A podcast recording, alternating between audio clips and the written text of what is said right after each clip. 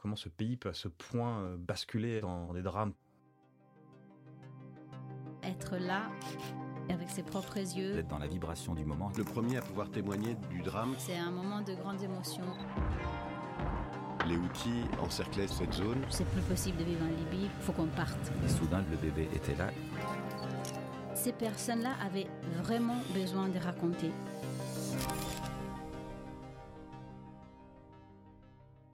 Cette photo, elle date de 2015, octobre 2015, et elle a été faite à, à Carnot, une ville de l'ouest de la Centrafrique, à un moment euh, qui était un des pires de, la crise euh, qui touche le pays depuis 2013, où on est euh, sur la fin de, du nettoyage ethnique des musulmans de tout l'ouest de la Centrafrique. Il y en a presque plus en Centrafrique. Ils ont été pour beaucoup chassés, soit vers l'est, soit vers des camps au nord, au Tchad ou à l'ouest vers le Cameroun.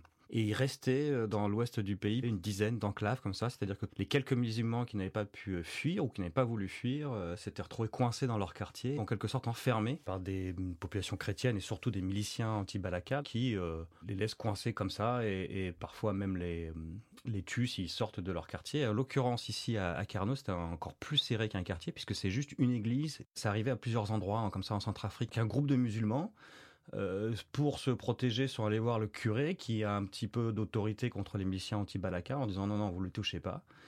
Et appuyé aussi par une partie de la population quand même qui veut pas qu'ils se fassent euh, massacrer. Ils sont 500 et ça faisait deux ans qu'ils sont plus ou moins enfermés dans dans l'église, les bâtiments annexes et la cour de l'église dans laquelle ont été construites quelques tentes et qui ont la superficie maximale de doit être entre un quart une moitié d'un terrain de foot. Donc c'est vraiment pas grand. Le curé, qui lui n'en pouvait plus de cette situation, euh, qui voulait les protéger, mais c'est pas simple non plus pour lui, parce qu'il ressentait une, pression de la part d'une partie de la communauté chrétienne. Pour lui, c'est difficile parce qu'il faut, il faut réussir à, trouver le, le juste milieu. Les Nations Unies n'ont pas assez de force pour réussir à créer un vrai camp de réfugiés là où ils seraient assez protégés. Donc euh, il y a cette espèce de statu quo qui dure comme ça depuis deux ans. Certains sortent un peu, donc c'est, c'est, ils sont pas complètement enfermés non plus. Hein. Il, il faut pas oublier que les gens qui les ont forcés à se retrouver coincés ici, c'était leurs voisins. hein. Ils se connaissent depuis longtemps, peut-être depuis des générations. Donc, ils ont quand même des connexions avec certaines personnes. Donc certains sortent un petit peu dans le village, etc. Mais s'ils tombent sur la mauvaise personne, ils peuvent se retrouver euh, coupés en morceaux. Pardon pour l'expression un peu un peu brute, mais c'est ça. Savoir qu'à cette époque-là, une, grenade, ça se trouvait à 30 centimes d'euros. Et une grenade, c'est quelque chose de... Il n'y a pas besoin d'être très courageux pour l'utiliser, parce qu'il suffit d'être très très loin et de savoir la lancer. C'est pas pareil que d'être face à quelqu'un et de vouloir, de vouloir le tuer à coup de machette, et c'est beaucoup plus euh, euh, pervers, je dirais. euh. «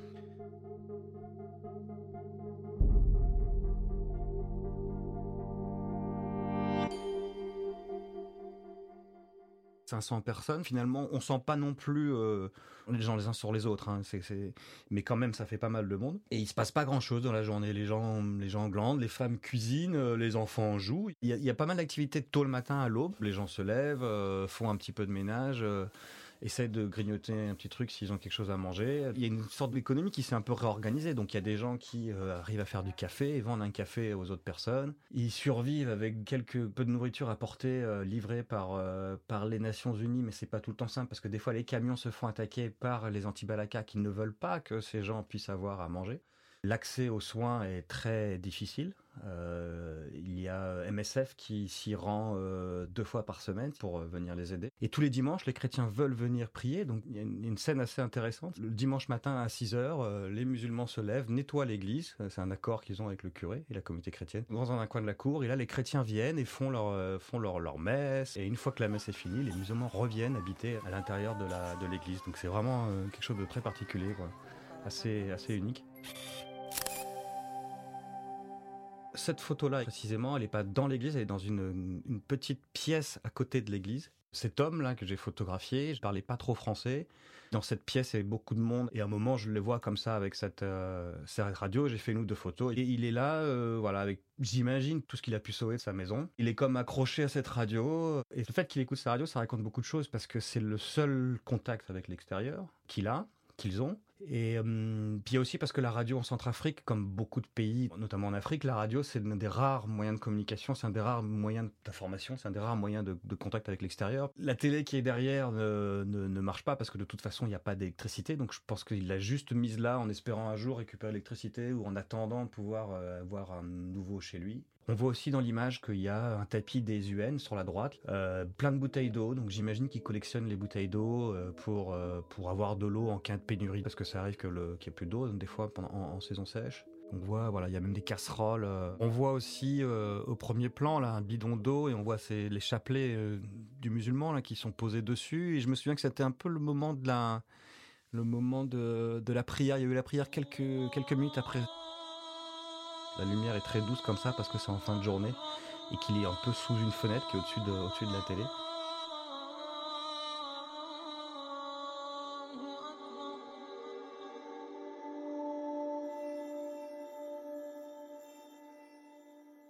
J'aimais bien cette idée que des musulmans soient protégés dans une église parce que ça casse un petit peu le discours facile de ces chrétiens qui veulent tuer des musulmans et des musulmans qui se battent contre des chrétiens. C'est évidemment toujours plus complexe que ça. C'est un conflit vraiment particulier. C'est tellement instable. Il n'y a pas beaucoup d'investissement. Il y a aussi beaucoup de corruption. Il n'y a pas de route. Il y a une seule grande route qui traverse le pays. Hein. Une route bitumée, il y en a une seule qui traverse le pays que du coup, les investissements d'un point de vue industriel sont quasiment impossibles. Il y a un niveau aussi d'éducation très très bas.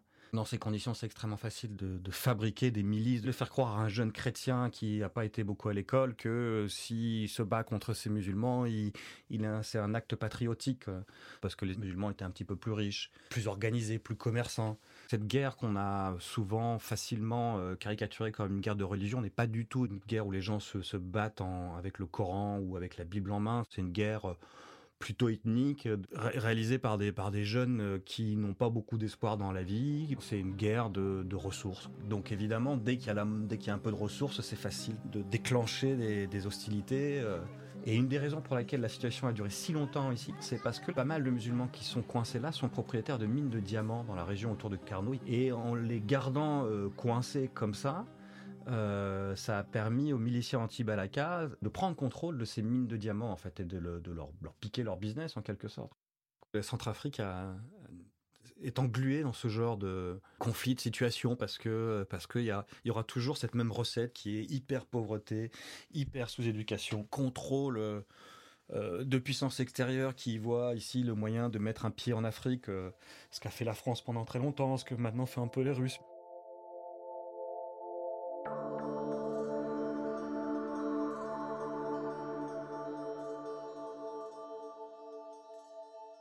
Une des choses qui m'a le plus marqué, c'est que c'est un pays où la rumeur se répand à une vitesse incroyable, extrêmement notive. J'ai notamment entendu à Carnot euh, quelqu'un d'assez important qui, euh, qui était un responsable de l'administration, notamment au niveau des au niveau des, euh, du ministère des Mines, qui me dit mais Médecins sans frontières, j'ai entendu dire que le soir ils fabriquent des caisses en bois pour mettre sur le toit de leur 4x4, mais mais est-ce que c'est pas des caisses en bois pour mettre des armes? C'est très inquiétant cette, euh, cette manière avec laquelle se propagent comme ça les, euh, les rumeurs. Comment on peut descendre à ce point de conspirationnisme contre, contre une ONG Et je suis persuadé que cet homme, dès qu'il est malade, l'endroit où il va, c'est à l'hôpital MSF qui est pas très loin. En Centrafrique, j'ai souvent collaboré à Médecins sans frontières.